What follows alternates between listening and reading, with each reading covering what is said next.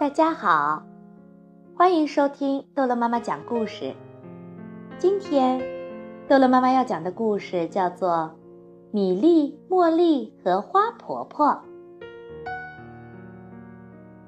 花婆婆有一个漂亮的花园，里面藏着许多秘密，还有一种可以让人学会谅解的东西。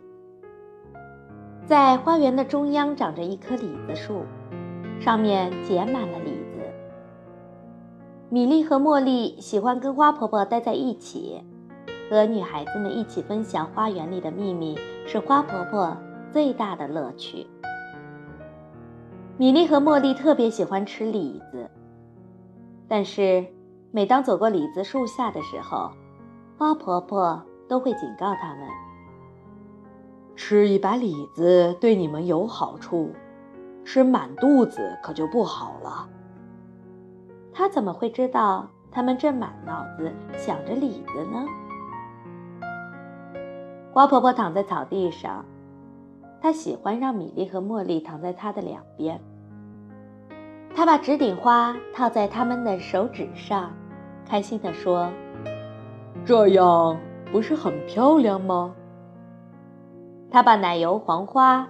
贴在米莉和茉莉的下巴上，对他们说：“猜猜看，谁喜欢奶油？”他分给米莉和茉莉每人一根青草，当做士兵来打仗。谁的士兵最强，谁就能赢。他大声的呐喊：“加油！”他小心翼翼地剥去长春花的花瓣，剥得几乎一片花瓣都不剩。接着，他悄悄地问道。你们看见小仙子的粉刷了吗？他教米莉和茉莉用小叶菊编花环，还说：“让我来把花梗打通吧。”他念着金鱼草，发出噼啪噼啪的声音，来吓唬米莉和茉莉。他要把他们的鼻子也捏得噼啪噼啪响。他一边一片一片地撕下小叶菊的花瓣。一边念着：“他爱我，他不爱我。”他摘下一朵蒲公英，说：“我想知道现在几点了。”然后使劲一吹，一点钟，再吹，两点钟，再吹，三点钟，再吹。突然，花婆婆打了一个大哈欠，她说。